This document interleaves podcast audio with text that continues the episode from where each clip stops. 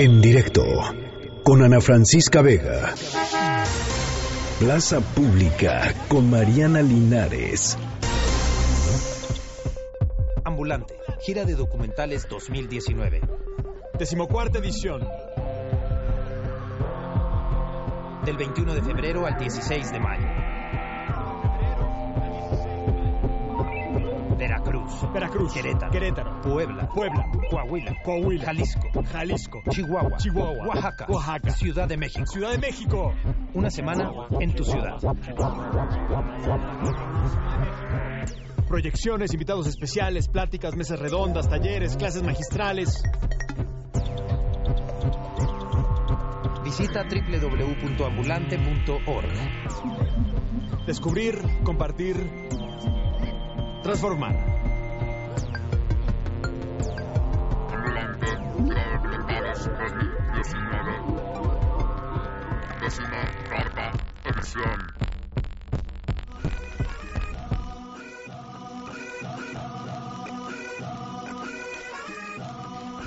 Mariana Linares.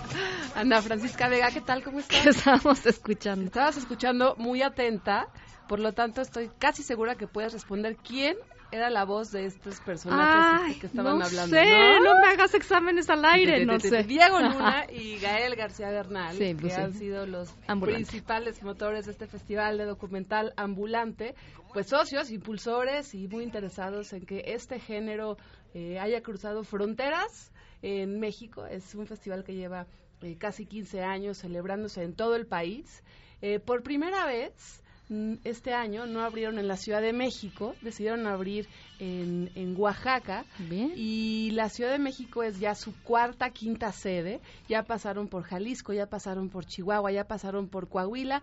Ahora arrancan en la Ciudad de México el pasado eh, 30 de abril con una proyección espectacular en el Monumento a la Revolución, entrada libre para todo el público, con un documental que se llama Midnight Midnight Family, se me fue la- hasta la voz, de lo bueno que está este documental. Un documental del director Luke Lorenzen, pero con dos productorsazas mexicanas que lo han llevado a grandes premiaciones. Eh, ganó el Festival de Sundance ya este documental, ganó el Festival de Guadalajara. Eh, Daniela Latorre y Elena Fortes se han dedicado a producir este documental con una historia, Ana, impresionante, que es la familia Ochoa maneja una ambulancia eh, afuera, ellos se estacionan afuera del Hospital General y durante toda la noche se dedican a recorrer los llamados de la gente que está en emergencia, estos llamados que de pronto llegan a pues a los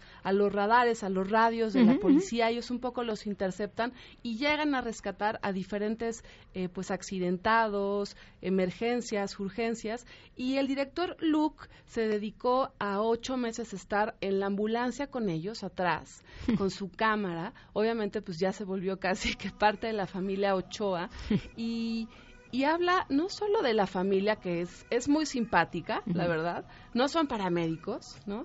Eh, hay un niño de nueve años, hay otro de 16 que maneja la ambulancia, el papá Fernando. ¿Por qué México? El líder de esta familia, pero también habla de un problema y de una situación que yo siento que vemos poco, que es el tema de los servicios eh, médicos de urgencia y de emergencia. ¿Qué pasa con estas ambulancias? A ver quién las mantiene, cómo, cómo sobrevive en este caso Sí, sí. esta familia. Entonces, bueno, ya hablé muchísimo. ¿Qué, qué estándares, ¿no? O sea, también qué estándares ahí como este que inyectan, médicos. ¿no? O sea, ¿qué, qué te ponen? Claro. Y qué- con qué afán ellos eh, pues salvan a personas, ¿no? Eh, el que, que maneja la ambulancia pues tiene permiso, no tiene permiso. Ciertos, ciertos códigos que hay también dentro de la medianoche de la Ciudad de México Sí. que pasan tantas cosas. Y este documental, Familia de, Meda- de Medianoche, se presentó ya en la, en la inauguración de Ambulante va a estar el próximo sábado en la Cineteca Nacional para que ustedes puedan pues deleitarse Sí, con esta sí, con esta sí, qué historia. bonito, qué- eh, me. Producido, insisto, por Daniela Latorre y Elena Fortes y que a partir de ese momento se arranquen con todo el festival ambulante que llega, que dura hasta el 16 de mayo. Está rudo, rudo escoger. Ya sé, siempre hay unas maravillas y pues uno tiene que elegir, o sea, Sí, no así que que... elegir. sí. La vida es eso. La vida es eso, o sea, sí, básicamente no se puede hacer todo lo que uno quiere. Pero piensa, 180 documentales. Sí, no, no, claro, no. hay corto, mediano, largo de, música, de arte. A mí la sec- mi sección favorita se llama Resistencias y tiene que ver con movimientos políticos, movimientos sociales alrededor del mundo, eh, donde yo recomendaría ahí dos en particular, los Panama Papers, este documental que obviamente eh, trata sobre la filtración más grande de lavado de dinero en todo el mundo, pero hablan los periodistas, ¿no? Ujú. Y cómo fue eh, des- ir descubriendo toda esta información y ir revelándola, ir armándola para que la gente pudiera entender qué es lo que estaba pasando. Y está otro muy rudo también, Soles Negros, del director canadiense Julian Ellie. Y este documental ya se presentó en el Festival de Cine de la UNAM y con una mirada, digamos, eh, ajena a México, eh, con una mirada pues de, de canadiense, intenta desmenuzar qué es lo que está pasando en México eh, en la tragedia de la violencia, ¿no? Habla obviamente con desaparecidos, pero con periodistas y se dedica a recorrer un país a través de voces en una situación coral en donde pues sí nos, Sí, nos sí, da sí, un análisis de lo que pasa cada día. Pero para los que les gusta la comida, para Mm. los que les gusta la comida de, de mar, una recomendación que no se pueden perder se llama Una historia de dos cocinas. Son 30 minutos impecables de la historia de la chef mexicana Gabriela Cámara. Ella es la chef del restaurante Contramar en, en México y el restaurante Cala en San Francisco. Y es la historia de cómo esta chef ha logrado cruzar las fronteras Mm. con, con los alimentos, con sus recetas y sobre todo con una tradición familiar que ha llevado a que ella tenga estos dos establecimientos ya súper reconocidos. Hombre, esas tostaditas de atún. Mm. de- Pero es, Contramar. es padrísimo ver a, Gabriela. qué ella padre. escoge pescado por pescado Sí, sí, sí, sí, sí. para su restaurante. Entonces, ese es Qué una- un bonito, suculento qué rico, sí, documental sí, que sí. pueden ver el próximo 6 de mayo en la Cineteca Nacional.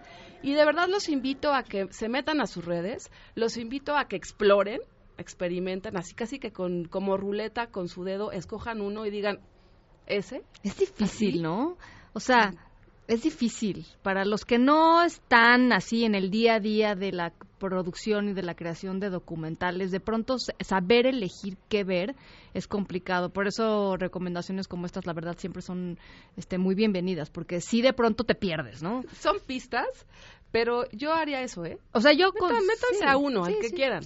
Y después ahí ese los va a tirar Porque a además otro Ambulante y- ya hizo esta selección y la verdad es que casi todo lo que se presentan, pues este... O escojan un país, por ejemplo, o escojan un tema. Hay muchos eh, sobre mujeres, hay, insisto, hay muchos sobre resistencias y revoluciones.